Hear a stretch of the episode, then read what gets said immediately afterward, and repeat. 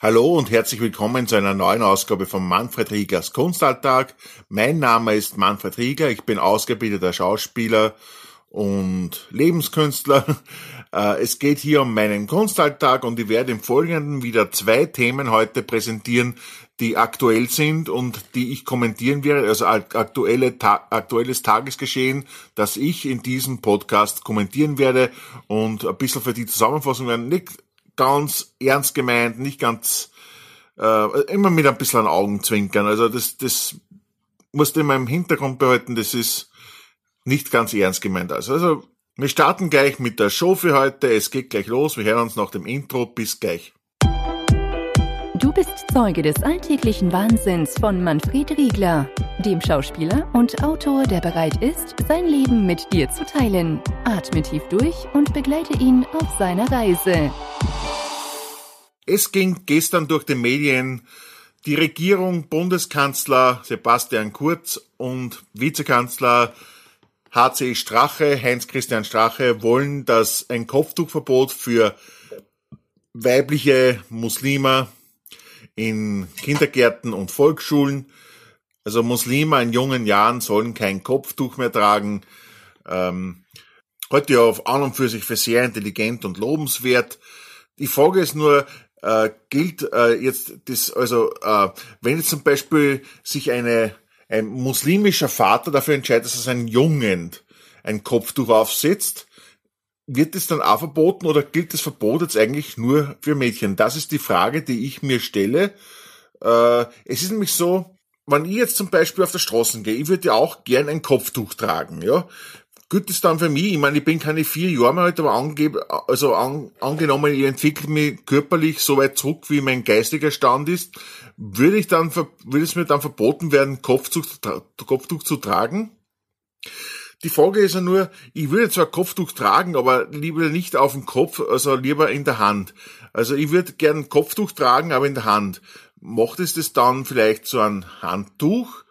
Äh, und wie schaut das aus? Dürfen dann äh, wenn weibliche Muslime im Kindergartenalter und im Volksschulalter kein Kopftuch mehr tragen dürfen, wie ist es dann eigentlich mit weiblichen Hindi? Dürfen die dann auch keinen Turban tragen? Das sind Sachen, die müssen geklärt werden, die müssen wir schauen, dass wir es vielleicht doch ein bisschen äh, näher definieren noch. Und vielleicht muss man auch das Ganze, man muss vielleicht das Wesen des Kopftuches überdenken, ja. Mal das Ganze hinterfragen, das Ganze an und für sich, wie schaut's überhaupt mit Kopftuch auf? Vielleicht stört die Menschen in Österreich, die sich nicht mit dem Kopftuch anfallen können, einfach die Machart ja, des Kopftuches, vielleicht die Aufmachung des Kopftuches. Das kann ja durchaus sein, ja.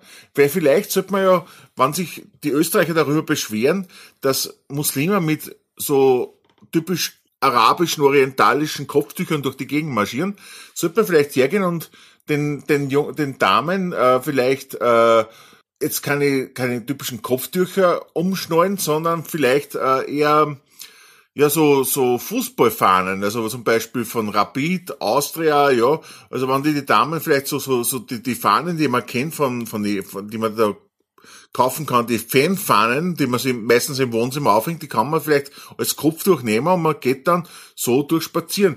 Äh, für Kinder wird die vorschlagen, damit äh, sich die Leute, die sich an der Debatte stellen, was es für Kinder verbieten darf, könnte man ja dann vom Weltsporttag am 31. Oktober eine Sparefrohfahne hernehmen und das den Kindern umbinden.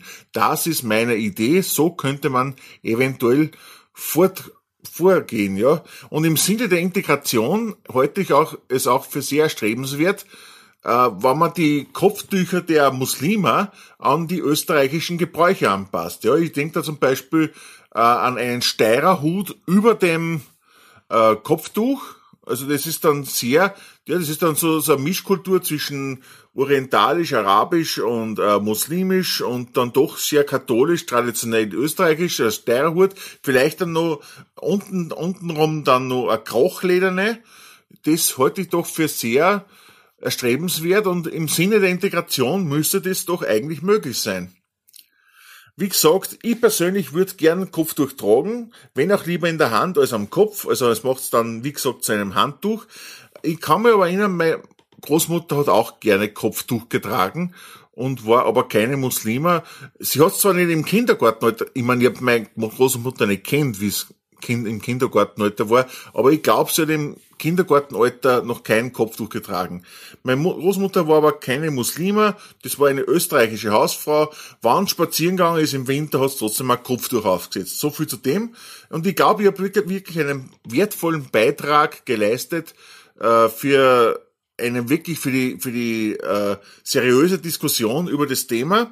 Holt sich meine Vorschläge an, bringt es vor und vielleicht diskutiert ein bisschen drüber. Ich glaube, sie sind sehr sinnvoll und brauchbar und damit beende auch diese kurze Kommentar zu diesem aktuellen Thema und spüre jetzt eine kurze Zwischenmelodie ein und komme dann zum nächsten Thema.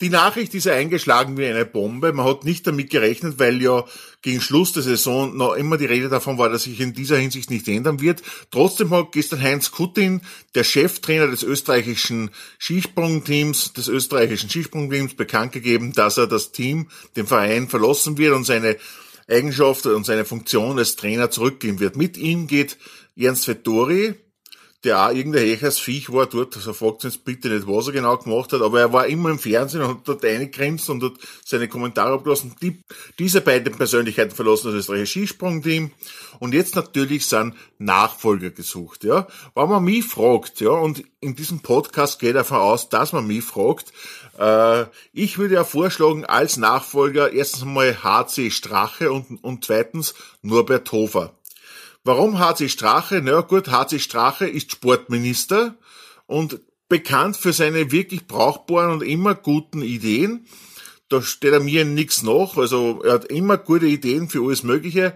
Und deswegen würde ich vorschlagen, HC Strache einerseits, ja, also als, als Trainer immer für die eine oder andere gute Idee zu, zu haben, ja. Und Norbert Hofer, weil der ja immer Wert drauf legt, dass er sowieso überall und in jeder bei jeder sich bietenden Gelegenheit in den Medien auftaucht. Ja. Da finde ich natürlich, äh, dass Robert Hofer total richtig am Platz ist, weil da kann er sich noch mehr präsentieren. Und ob jetzt der Ernst Vettori oder der Robert Hofer in die Kamera grinst, sollte den unbefangenen Zuschauer auch völlig wurscht sein. Ähm, was natürlich auch eine Idee wäre, so im, im Sinne des modernen Zeitgeistes, wo dann jeder halt einfach so, wo man dann mehr so aufs Miteinander und das Füreinander Dasein geht, würde ich vorschlagen, dass sich die Skispringer vielleicht sogar so ein bisschen selbst und gegenseitig trainieren. Also eine Art Teamwork, ja, also einer trainiert den anderen, einer ist für den anderen da. Überhaupt bin ich für viel mehr Zusammenarbeit im Sport, gerade im Skispringer, also im Team, sollte viel mehr Zusammenhalt sein. Das kann auch so weit gehen, dass wenn einer zum Beispiel jetzt beim Wettbewerb wegen irgendwas verhindern ist, weil er zum Arbeitsamt gehen muss oder Hochzeit hat oder ja, einen schlechten Tag erwischt, springt ein anderer für ihn ein. Was natürlich bei Skispringer ein wunderbares Wortspiel ist. Ja. Na, aber anderer setzt sich dafür ein, dass immer alles weitergeht. Gut, äh, in dem Fall müssen halt, muss halt dann der, der einspringt, zweimal antreten, einmal für sich selber und einmal für den, für den er einspringt. Aber das sollte ja grundsätzlich ein lösbares Problem sein und überhaupt nichts, woran es scheitern könnte. Ja. Äh, man kann ja so weit gehen, dass dann wirklich auch im, im freizeitlichen und privaten Bereich dann einer für den anderen immer da ist. Man kann sich gegenseitig füttern, gegenseitig zudecken, Nachgeschichten vorlesen. Also dafür bin ich sehr offen, ja, und so gesehen braucht's ja kein Heinz Kutin, Ernst Vettori, HC Strache oder Norbert Hofer. Es ist einfach immer jeder für den anderen da. Und damit komme ich auch zum Schluss für, für dieses Thema. Das war mein kurzer Kommentar zu diesem Thema. Ich hoffe, es war wieder was Brauchbares dabei. Was heißt, ich hoffe, ich weiß, es war etwas Brauchbares dabei, weil meine Meinung ist natürlich äh, unumstößlich und ich glaube, dass ich einfach eine gute Meinung habe und das, was ich in dem Podcast sage, das hat Hand und Fuß. Gut, wir kommen jetzt dann zu einem Outro. Da werdet ihr auch nochmal auf alles Wichtige hinweisen. Eine kurze Übergangsmelodie und wir hören uns gleich wieder.